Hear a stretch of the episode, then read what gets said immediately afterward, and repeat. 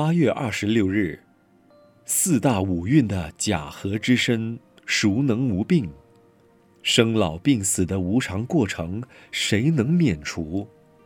无病之道无他，只要证悟法身；无常之理好解，只要去妄归真。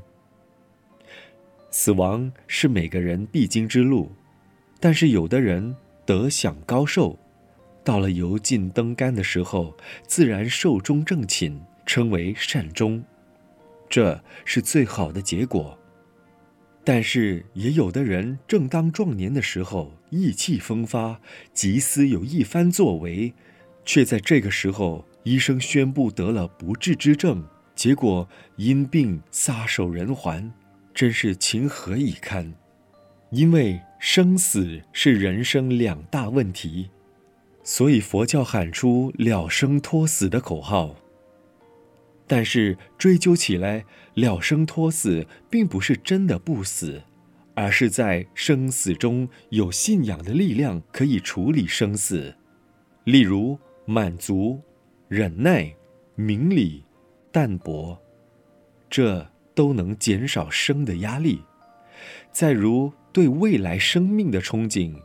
对求生净土的希望，对善因善缘得使来生更好的果报之深信，都能让我们对死亡有一些超脱的认知。人要做自己的医生，平常多运动，饮食要节制，生活要正常，情绪要平和等，都能有益健康。总之，死虽然可怕。